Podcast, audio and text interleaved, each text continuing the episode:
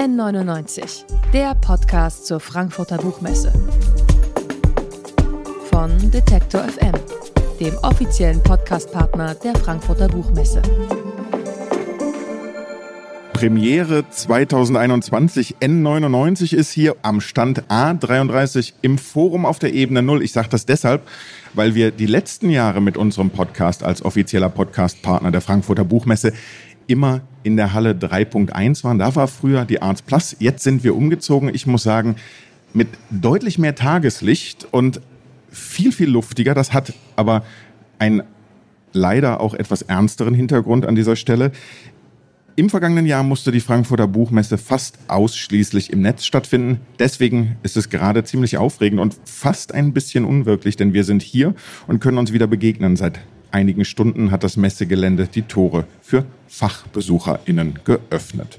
Wir sind schon einmal heute durch die Hallen gegangen. Die Stimmung ist gut. Die Verlage haben sich und ihre Stände in Schale geworfen und präsentieren Regale voller Neuerscheinungen. Jeden Tag können die Ausstellerinnen und Aussteller bis zu 25.000 Menschen empfangen, sich austauschen und Kontakte knüpfen. Unter dem Motto Reconnect möchte die Branche wieder zueinander und auch zu den Leserinnen und Lesern finden und wie das gelingen kann, darüber spreche ich nun mit Jürgen Boos, dem Direktor der Frankfurter Buchmesse. Hallo und herzlich willkommen. Ja, hallo. Herr Boos, ich habe es bereits erwähnt, seit einigen Stunden ist wieder Buchmesse. Ist das der Zeitpunkt, bei dem bei Ihnen die Anspannung so ein bisschen abfällt? Ja, wir waren super nervös natürlich. Ähm, Im letzten Jahr mussten wir zwei Wochen vor der physischen Messe tatsächlich entscheiden, es geht nicht, äh, die Reiserestriktionen sind zu hoch, es wird niemand aus dem Ausland kommen können auf dem Messegelände. Wir können die Sicherheit nicht gewährleisten. Wir haben abgesagt, wir waren nur digital. Verschiedene Orte in Frankfurt haben natürlich Buchthemen aufgegriffen. Wir haben kleinere Veranstaltungen gemacht. Aber das war es nicht. Und jetzt haben wir auf diese Messe hingearbeitet, haben auch die digital geplant, haben sie hybrid geplant. Äh, ich bin jetzt sehr erleichtert, dass wir wirklich hier auf dem Messegelände sind, dass die Menschen kommen. Für Samstag sind die Tickets schon weg, 25.000, sonst haben wir 80.000 am Samstag. Ja, wir sind limitiert, aber es freut mich einfach, dass die Menschen das annehmen. Sie haben vor wenigen Wochen bei der Programmvorstellung gesagt, dass sich bei der Vorbereitung noch alles quasi stündlich ändert. Hat das irgendwann aufgehört? Nein, ich glaube, das hört sogar selbst im Moment nicht auf. Es ändert sich immer alles wieder. Äh, die Buchmesse hat immer so viele Dimensionen, ja. Das ist das Wirtschaftliche, die Agenten. Wir haben gesehen, dass manche sich erst jetzt während dieser Woche entscheiden, hierher zu kommen, weil man einfach dem nicht getraut hat. Ja, Menschen aus London sich nicht getraut haben, in den Zug zu steigen, aber jetzt gemerkt haben, nee, das findet statt. Ich komme jetzt doch. Sie haben gerade gesagt, der Samstag, einer der traditionell stärksten Tage der Frankfurter Buchmesse, ist ausverkauft wenn man zurückschaut oder wenn man generell mit Veranstalterinnen und Veranstaltern redet, ist aktuell auch gerade in der Kulturbranche eher Zurückhaltung. Konzertveranstalter, Lesungen, Theater, alle sagen, naja, es kommen nicht so viele Leute, wie wir auch unter Corona-Bedingungen reinlassen dürften. Das ist jetzt mit das erste Mal, dass ich höre, dass es wirklich wieder Zahlen sind, dass die Leute strömen und kommen. Schauen die Veranstalter oder schaut auch die Messebranche jetzt von außen besonders auf diese Frankfurter Buchmesse? Ich glaube ja, genauso wie wir zum Beispiel auf die Art Basel geschaut haben, die vor zwei Wochen stattgefunden hat, oder auf das neue Konzept der IAA. Ich bin auch in permanenten Austausch mit Buchmessen weltweit. Wir haben uns jetzt in den letzten 18 Monaten alle sechs Wochen virtuell getroffen. Ja, jetzt war gerade im, im Juni war eine Messe in Moskau, jetzt äh, ist Kolumbien. Also überall auf der Welt findet langsam zaghaft wieder was statt. Aber wir als vermutlich Großmutter aller Buchmessen sind schon Vorbild. Man schaut, was passiert hier. Das Motto dieses Jahr ist Reconnect, Welcome Back to Frankfurt. Da schwingt ein Business as usual und zurück zur Normalität mit. Ganz normal ist die Messe aber trotzdem nicht dieses Jahr. Was ist anders? Nein, es ist schon nochmal eine große Ausnahmesituation. Wir sitzen hier alle mit den Masken, wir gehen durch die Gänge, die wir deutlich verbreitert haben. Wir haben mehr Freiräume geschaffen. Aber dazu kommt natürlich noch das hybride Konzept. Wir sitzen hier jetzt direkt vor der Festhalle, drei Bühnen, ja, es wird permanent gestreamt im Moment. Abends sind Veranstaltungen mit Publikum. Also das ist eine ganz andere Messe als 2019. Unter negativen Vorzeichen, wie gesagt, die Sicherheitskonzepte, unter positiven, weil wir über das Hybride eine andere Reichweite haben. Die Frankfurter Buchmesse, Sie haben sie eben als Großmutter der Buchmessen bezeichnet, ist die Veranstaltung fürs Geschäftemachen, aber auch für internationale Buchverträge das scheint immer noch dieses Jahr nicht wie gewohnt möglich zu sein. Wie wichtig ist es trotzdem für die Branche, dass die Messe in dieser Form stattfindet? Na, die Buchbranche ist äh, zwar wirkmächtig, aber doch in sich sehr klein.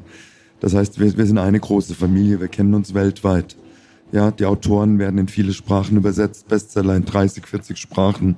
Und dieser Handel oder überhaupt zu entdecken, was könnte für meinen Sprachraum funktionieren, welche Themen gehen. Wir haben gerade mit den isländischen Kollegen gesprochen, die vor zehn Jahren hier Gastland waren und die schon das ganze Jahr über feiern, dass das vor zehn Jahren stattgefunden hat, weil wir die isländische Literatur auf die literarische Landkarte gesetzt haben. Und das ist immer wieder dieses Erlebnis in Frankfurt. Man entdeckt Dinge. Und dazu brauche ich aber diese Begegnungen und das Vertrauen, das ich nur im Persönlichen schaffe. Mhm.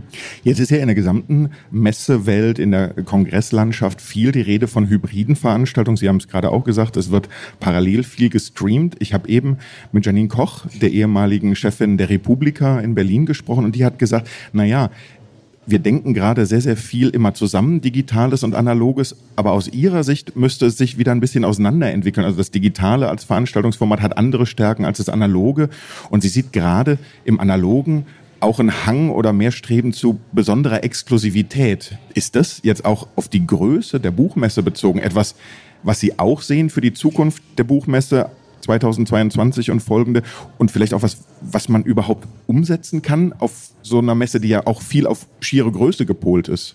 Naja, wir haben schon vor Jahren begonnen, natürlich mit digitalen Produkten zu experimentieren. Wir haben uns vor über sieben Jahren an einem Startup in UK beteiligt, um den Rechtehandel äh, zu transformieren. All diese Sachen liefen immer parallel weiter. Das hat nochmal einen Schub gegeben. Aber ich teile die Meinung.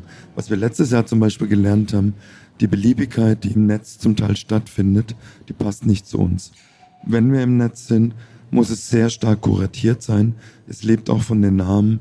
Wir brauchen einen sehr spitzen Fokus auf die Zielgruppe. Ich glaube, für uns ist es gut, um das ganze Jahr über präsenter zu sein mit sehr spezifischen Themen.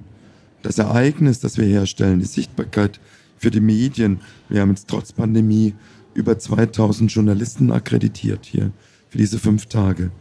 Das würden Sie im Digitalen nicht haben. Wie ist es denn wir haben heute früh im Morgenmagazin bei den Kollegen vom ZDF gesehen, da hat sich ein Kollege so ein bisschen wie Jesus mit ausgebreiteten Armen in die Gänge gestellt, hat gesagt, das ist alles anders, sechs Meter breite Gänge, die Stände kleiner. Gleichzeitig im Moment ist die Berichterstattung voll davon, dass es endlich wieder losgeht. Gleichzeitig muss man ja aber auch sagen, Sie haben sicherlich einen hohen logistischen Aufwand durch die ganzen Änderungen, die Sie immer angesprochen haben. Das ist mit Kosten verbunden, am Ende sicherlich auch für die Aussteller. Wie kann man da in Zukunft sicher planen? Na, in diesem Jahr und auch im letzten Jahr hatten wir eine andere Situation. Dadurch, dass wir durch die Bundesregierung, auch durch das Land Hessen finanziell unterstützt wurden, sind tatsächlich die kleinen Stände sind größer geworden, gleichzeitig billiger geworden. Das Geld vom BKM ist direkt in die Aussteller geflossen. Auf der einen Seite, in die andere Seite in das Sicherheitskonzept, die breiten Gänge konnten wir damit finanzieren und drittens natürlich den digitalen Auftritt. Das wird im nächsten Jahr nicht mehr so sein. Hm. Das heißt, wir werden nach dieser Messe evaluieren, was können wir davon fortführen. Zum Beispiel die Breitengänge, ich finde die eigentlich ganz gut, ich würde die gerne behalten. Ja, dass man einfach mehr Luft zum Atmen hat, wie Sie es vorhin beschrieben haben. Oder in den nächsten Jahren noch mehr Besucherinnen und Besucher. Ich glaube, wir sind schon an eine Grenze angekommen. Mit diesen 80 bis 100.000 Menschen an einem Tag war das Messegelände am Anschlag. Eigentlich möchte ich mehr in die Qualität investieren, denn in die schiere Masse. Wir würden das gerne auch stärker verteilen und wir würden halt gerne das ganze Jahr über stärker präsent sein. Und dazu brauchen wir diese Satelliten, sei es virtuell oder sei es physisch. Hm. Sie haben schon vor Jahren angefangen, ich sag mal salopp, über das Buch hinaus zu denken. Also es gab die Story Drive Konferenz unter anderem in Asien, es gab den Business Club, es gibt Creative Industries Formate, es gibt hier die Arts Plus hier im Forum, auf dem wir uns gerade befinden. Man hat ja immer gesagt, oder oftmals gesagt, das Buch ist tot, die ganze Buchbranche, es gibt irgendwie neue Entwicklungen. Jetzt ist es so ein bisschen, dass alle über die Messe reden und äh, überlegen, Messeabgesänge, ja oder nein. Was denken Sie, was wird die Zukunft bringen nach oder mit Corona für die Messen generell? Okay, ich dachte, Sie fragen jetzt nach dem Buch. also ich glaube, wir zum Beispiel sind, hängen sehr, sehr am Buch, ja. Und solange das Geschichtenerzählen da ist, die Buchmesse gibt es seit 1460 in irgendeiner Form, ja. Also da gab es schon ein paar Krisen. Nicht zuletzt die erste war sicher Gutenberg, als die Mönche keinen Job mehr hatten, als sie die Bücher kopiert hatten. Ich glaube, dass die Messen auch, was ich fürs Digitale sagte, sie werden fokussierter werden. Ja, sie werden einerseits, wie wir, diesen B2B-Teil haben, also den, das wirtschaftliche Rückgrat, den Rechtehandel, der wird sich sicher nochmal verstärken, weil wir inzwischen andere Marktteilnehmer haben. Wir haben die Netflixe, ja, wir haben Audiobuch, Streaming, ja, wir haben viele neue Marktteilnehmer beim Geschichten erzählen. Und die finden sich auch hier wieder. Das heißt, dieses wirtschaftliche Rückgrat wird funktionieren und wird eher noch größer, kleinteiliger, größer werden. Der Publikumsteil, die Menschen sind sehr begierig, einfach nachdem wir nicht so viele Formate haben, die Autoren, die Menschen hinter den Büchern zu sehen. Das heißt, wir werden auch gleichzeitig eventiger werden. Nicht unbedingt hier auf dem Messegelände, aber vielleicht in der Stadt Frankfurt.